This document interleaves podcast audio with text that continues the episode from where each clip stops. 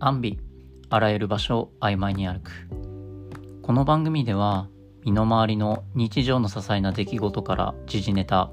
半径5メートルから1万キロメートルまで取り上げ知的好奇心を深めたりふとした時に誰かにシェアしたくなる番組です。朝の通勤通学や家事の時間などにリラックスして聞いていただけると嬉しいです。パーソナリティの新井大輝がお送りいたします。よろしくお願いします。さてさて雑談から入りますね。ただただ話したいことを冒頭で話しさせてください。8月1週目にコロナによるホテル隔離から解放された時の出来事です。まずホテルから解放された時ですね。いやーシャワーの空気がうまい。普段は酸素吸っていても何も感じないのにその時の空気はいつも以上にね透き通っていたんですよね。空気の美味しさを感じた後はもうすぐファミリーマートに行ってアイスコーヒー購入して飲みました。10日ぶりにアイスコーヒー飲んでみて自分の五感をすべて満たしてくれてあー生き返ったわーって思いましたね。でちょっとリラックスした時にあることに気づいたんですよね。あセミが鳴いている。セミが鳴いていることに気づいてあようやく夏来たんじゃね？って自分自身腹落ちしたんですよね。例年だったらセミが街中で鳴いているとうるさいなーってすごく思っていたんですよね。でもホテルの隔離によって外の声もほとんど聞こえなかったのである種新鮮に感じました。でその時にそういえばどうしてセミは鳴くんだろうという問いが出てきましたので調べてみました。またまた天気 .jp に書かれていたことを一部引用するとメスに合図をするためにオスはあのような鳴き声を発しているのです。あの鳴き声のおかげで他の昆虫に比べてオスとメスが出会う確率が高いと言われています。子孫繁栄のために生きているわずかの時間で自らの使命を果たします。これを見た時に確かに一般的にセミは1週間長くて1ヶ月程度しか生き延びることができないので泣くのが恥ずかしいとか相手に迷惑をかけてしまうなんて1ミリも思っていなく泣いているのかなと思いました。セミの人生ってさこんなにも儚いからこそメスと結べた時って相当嬉しいんでしょうね。で普段鳴き声として聞こえてくるミーンミンミンミンミンミンミンミンっていう風に泣いている時にそれを人間の言葉で置き換えるなら例えば「ヘイ君たち俺と一緒にこの木で涼しまないかーい」とか「俺の声は他のセミよりもどっしりしてるからさいい子孫残せるぜ」って泣いてるんですかね。言ってるんですかね。なんか自分で 一人でやってみて面白かったんですけどセミを擬人化してある種鳴き声を言語化してみると変な感覚になりますね。でもう一つだけ気づいたことがありましてセミの鳴き声によって求めていることって違うのかなと。あるいはセミの種類が違うのかと。これは自分自身疑問と仮説が混ざったようなものになるのですがミーンミンミンミンミンミンミンミンこれは一般的な鳴き声ですよね。でも夕方あたりになるとミミミミミミミミミミミミミミミミミで静かに鳴くセミもいるんですよね他の動物例えばカラスも一般的にはカーカーカーって鳴くじゃないですか。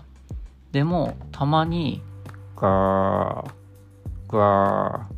って低い声で鳴くカラスも見かけたことあるんですよね。また赤ちゃんも頭がかち割れるくらい大きな声で泣く時もあれば小さな声で泣く時もありますよね。これを思った時に泣き声でその人の思っていることを感じていることパターン化できれば相手の求めていることが分かって対処しやすそうだなと思いました。うろ覚えにはなるのですが東京大学総合研究博物館で勤務されている松原はさんが書かれた「カラスの教科書」という本を書店で見かけたことがあったのでもしかするとそれに書いてそうですよね。自分はまだ読んでいないので気になった方は購入して読んで自分に教えてください。リンクを詳細に貼っておきます。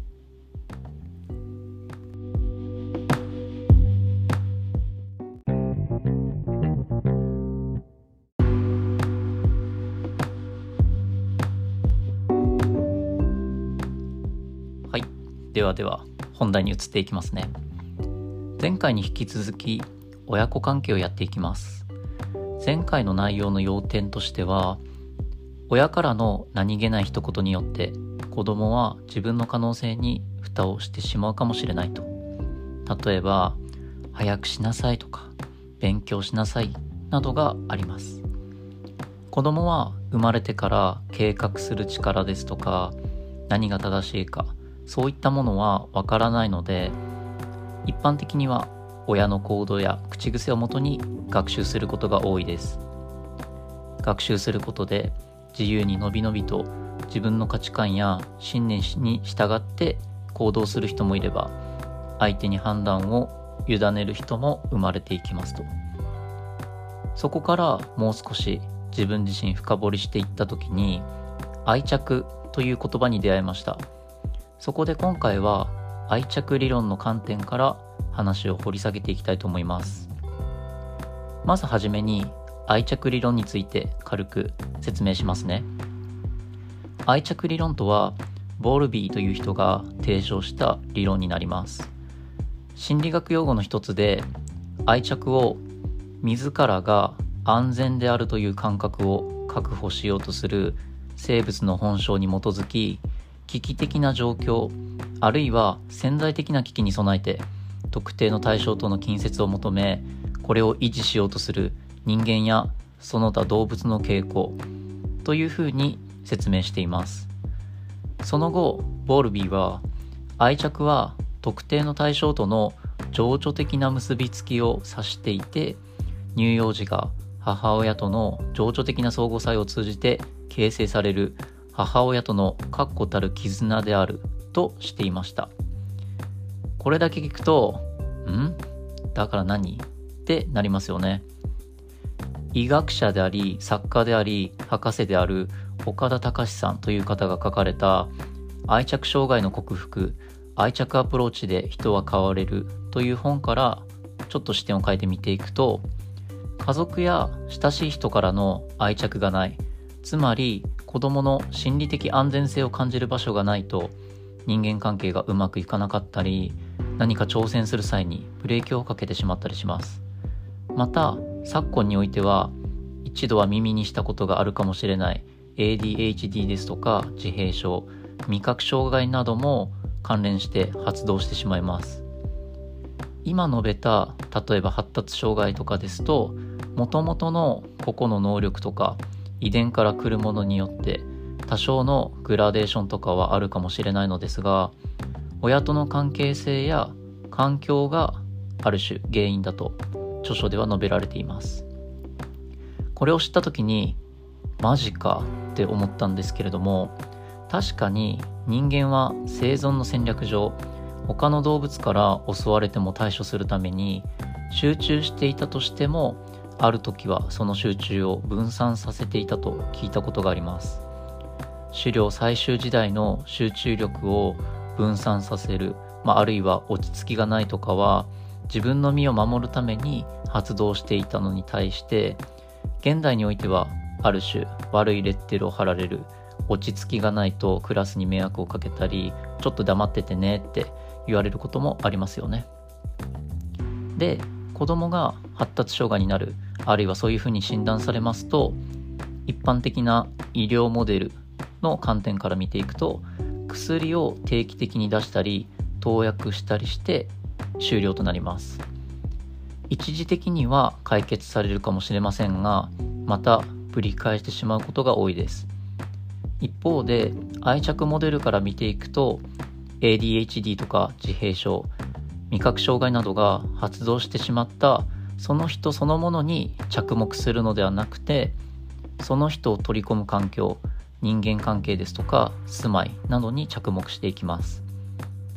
中でも父母あるいは祖父母とその人との関係が良くなることで症状が劇的に改善していきます。これを知った時にその人と向き合ってその人の思考や価値観取り囲む環境を改善するだけじゃなくてその人の周りも良くなっていくために自分自身今学んでいるコーチングがあると仮定するとうんすごくリンクした感覚があります。ちょっと例えになるのですが例えば最近朝起きることができないんだよなとかすっきり起きれないんだよなって感じたとします。その原因を深掘っていくと寝る前についつい YouTube を1時間以上見続けてしまったと。まあ確かにそういうこともあるかもしれないのですがじゃあどうして YouTube を1時間以上見続けたか掘り下げてみると仕事でうまくいかなくて上司から怒られたかもしれないですしテストでいい点数が取れなくて親から何か言われたかもしれないと。今述べたものをイメージしてしまうと悲しみや辛さなどの感情体の感覚だと呼吸ができなくなったり苦しくなったり胸が痛いなどが反応として出てしまうのでそれらを味わわないように代替行動代わりの行動ですね。それが今回の場合だと YouTube を1時間以上見続けてしまうをやってしまうと。よく大きなことを成し遂げるには小さな成功体験を積むことが大事だと耳にすることがあるのですが小さな成功体験が積み重なることで自分でもあちょっとはできるんだと思って嬉しくなってそしたらじゃあ次は前回よりも少しだけ難しいことに取り組もうの繰り返しによってうまくいく時もあればうまくいかない時もあるのですがそれが続くと大きな成功なるものに近づいていくのかなと少しだけ今まで学んできたことがつながってるなと感じつつあります。だから普段相手の話を聞いている時に生き生きしている人を見たら過去のどの経験でそれが培われたんだろうとか反対に思い込みで自分にブレーキをかけている人を見たらどの環境やどの人間関係で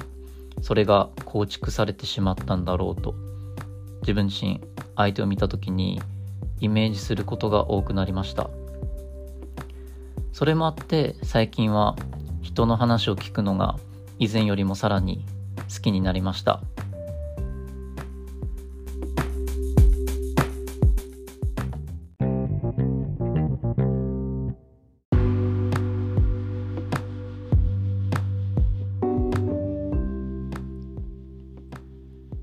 話がそれたので元に戻しますね。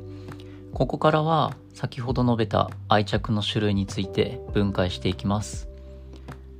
ボールビーの研究協力者であった心理学者のメアリー・エインスワースは愛着の質を判定するストレンジシチュエーションテストというものを行いました。ストレンジというのは英語発音だとストレンジ、つまり変なとか見知らぬという意味になるのですが、これは実験用の部屋に母親と人見知りの激しい1歳児の赤ちゃんが入って、母親は椅子に座り、赤ちゃんはおもちゃなどで母親の前で遊んでもらいます。30秒後にストレンジャー、見知らぬ人が部屋に入って、複数回母子分離、つまり母親が部屋から出たり入ったりを何回か繰り返してその時に赤ちゃんはどのような反応を示すのか観察した実験になります。YouTube にストレンジシチュエーションテストの流れもありましたので詳細は URL で共有しておきますね。これを聞いているあなたが赤ちゃんの時だったらどのような反応を示したんでしょうね。この実験から得た結果愛着の種類には4つに類型化することができてそれらがグラデーションのように重なり合っていると言われています。一つずつ軽く説明すると一つ目は安定型愛着です。これは母親がいないと泣いたり悲しんだりと感情を出している一方で母親がいると抱きついたり安心したりします。母親を安全な人後から説明する使う言葉ですと母親を安定基地としてみてその結果子供は安心して積極的に遊ぶことができます。2つ目は回避型愛着です。これは母親が離れてもほとんど泣いたり混乱したりすることがありません。母親が部屋から再度戻ってきたとしても母親に関心を示すことなくしかも避けようとします。しかし関心を示さなかったり避けようとしたりしてはいるものの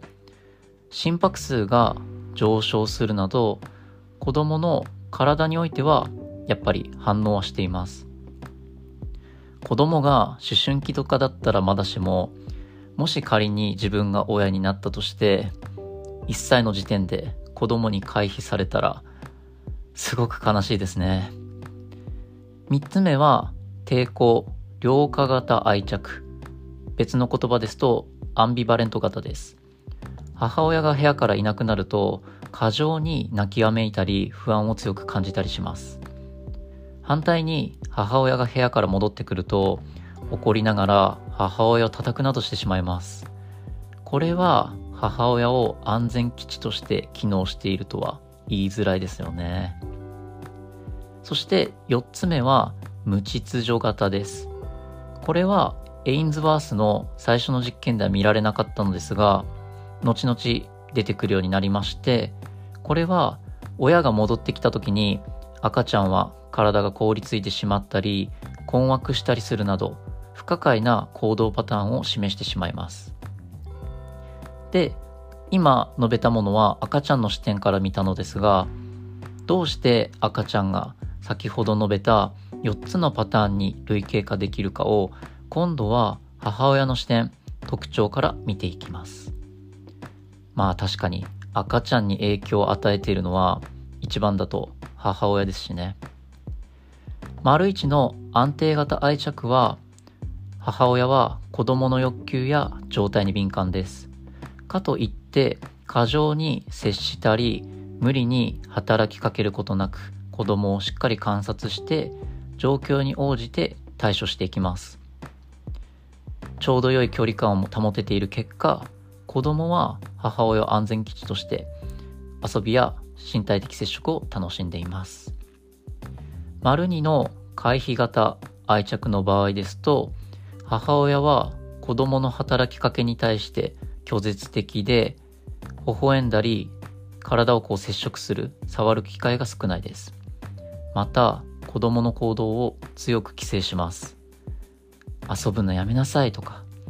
もうクレヨンで壁に絵を描かないのとかが浮かんできますよね。丸3のアンビバレント型ですと子供の働きかけに対してその時の気分によって褒める時もあれば非難する時もあります。結果的に子供が同じことをしていてもそれに対する反応に一貫性を欠いているため子供も戸惑ってしまいます。いや自分も絶対に戸惑いますね。相手の機嫌に応じて、ああ、今ちょっと抑えなきゃとかなりますわ、絶対。丸4の無秩序型ですと、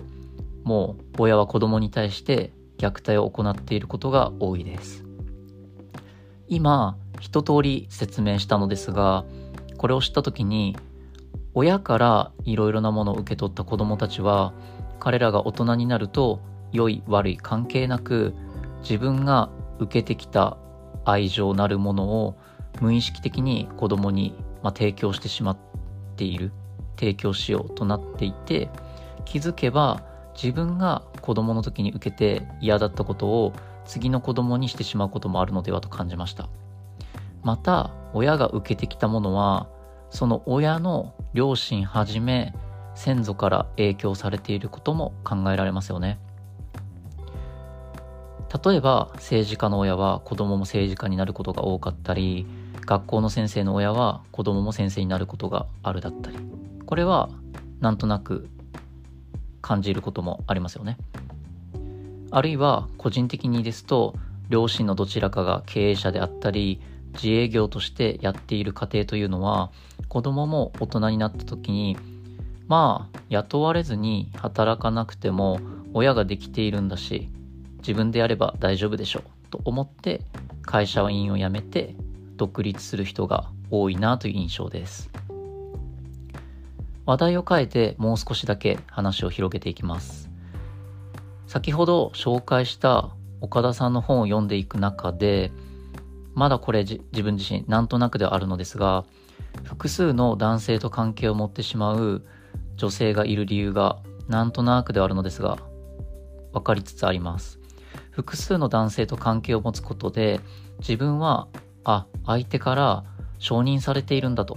思い込んだりある種相手がいることで自分も安心する可能性が高いのかなと。その人の安全基地がある種男性になっているってことですね。どうしてこう思ったのか話をすると以前古典ラジオという番組のゲストで話をされていた AV 監督の二村仁さんの考えを思い出したからです。幼少期に受けてきた親との関係に対して誰もがある種の心の穴を持っていてその心の穴から来る寂しさや悲しさを埋めるためにその女性の場合ですと男性と関係性を持つ人もいると。他の人ですとお酒に走ったりでも場合によっては自分の好きなことに夢中になれる人もいると。最初古典ラジオに出演された時はえどうして？って思ったんですけれども古典ラジオでの話を聞いているうちにその切り口で普段から考えていることに自分自身知的好奇心まあ面白さっていうものを感じました。気になった方は URL 貼っておくので歴史に興味ない人も聞いてみることをお勧めします。また二村さんいくつか本も出されているのですがあなたはなぜ愛してくれない人を好きになるのかという本は自分も読みました。二村さんが女性向けに書かれた本ではあるのですがああそういう考え方あるんだなと気づきをくれた本でもあります。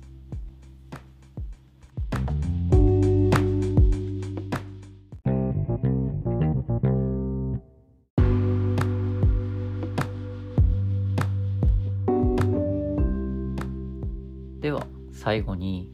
どうすれば愛着障害があって ADHD や自閉症につながっている人たちを救うことができるのかについて触れていきたいと思います。これに関しても岡田さんの本の内容を参考にサクッと話をしていきます。一つ目はマインドフルネスありのままを受け入れる訓練です。一つの出来事に対して肯定的に受け止める人もいれば否定的に受け止めちゃったりそこから派生して他人にも否定的な評価をしてしまう人もいると。そもそも物事自体に良い悪いも本来はないのですが自分も含め個々人がその出来事に対して解釈とか意味付けをしちゃいますと。俯瞰して自分を見たりありのままを受け入れるためには生きる原点の呼吸や体の感覚に意識を向けると。もちろんマインドフルネスも聞いただけでは効果がないので実際にやってみることが大事です。実際自分は普段朝身なりを整えた後にすることが多いです。マインドフルネス瞑想をする際に体内に酸素が入っている感覚ですとか骨盤が伸びている感覚とかお腹がへこんでいる感覚など呼吸と体の感覚に意識を向けることで日常生活で体に異変があった時にあ今ちょっと嫌な気分になっているのかなとかあ今ちょっと辛いのかなと気づけることが多くなりました。俯瞰して気づけるようになることであ苦しいなと思うものの自分の得意な思考で何とか解決したりそもそもそういうことせずにその感情を味わいきって余裕になるとか気分が楽になることがあります。2つ目は許せない存在を受け入れる練習です。いやーこれ大人でもなかなか難しいでしょって思いましたね。許せない人のことを考えた時に一部分部屋が汚いとか服がヨレヨレなどその一部分に対してとらわれていくうちに気づけばその人のこと全部を否定してしまいます。でも本当は許せないと決めたのも自分の判断軸ですしもっと大きな視点。それこそコルクの佐渡島さんが以前おっしゃっていた宇宙人視点で見てみるとどうでもよくなるかもしれない。許せるかもしれないと。はい。そして3つ目はどん底を味わう経験です。いやーなんかもうどんどんどんどんしんどくなってきましたね。しかし岡田さんの著書によるとどうにも変えざるを得ない体験を味わって初めて本気で変わろうと思い始め回復のプロセスのスイッチが入っていくと。キングヌーの白日っていう曲が自分自身結構好きなんですけれどもその中でも失って初めて犯した罪を知る。いい歌詞だなって思うんですけれども愛着障害の子供が本気で変わろうとしている時に周りの親も子供と安定した愛着関係を持つことができるかもしれない。うん。失って初めて犯した罪を知って初めて子供が本気で変わるからこそあ今今ここでこそやっと変われるんだとそれに自分が愛着愛着障害を乗り越えることで今度は誰かの安全基地になれると。別の愛着障害から派生した事象に悩んでいる人を見かけたり向き合ったりする時にああかつてのなんか自分を見ているような感覚だなって。だから救える。うん救おうと。その経験が生かされるのではないかなと思いました。今回は一旦ここで止めたいと思います。次回は父親という観点から最後親子関係について話していこうと思います。最後まで聞いていただきありがとうございました。以上です。